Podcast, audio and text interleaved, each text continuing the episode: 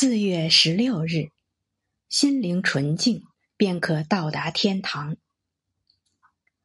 真正专注于至高博爱的人，不会给他人贴标签、分群类，不会妄图让别人都赞同自己的观点，更不会去强迫他人运用自己的求道之法。明白爱之法则的人，会在生活中实践它。因此，对万事万物也都有同样冷静的态度和温柔的心绪。不论是卑鄙还是高尚之人，愚蠢还是睿智之人，博学还是无知之人，自私还是无私之人，都会受益于自己冷静的思考。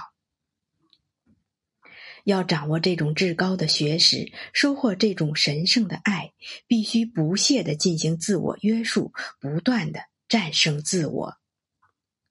在蜕变后的新生里，你心中一直保存的爱意将会苏醒，帮助你获得平静的心境。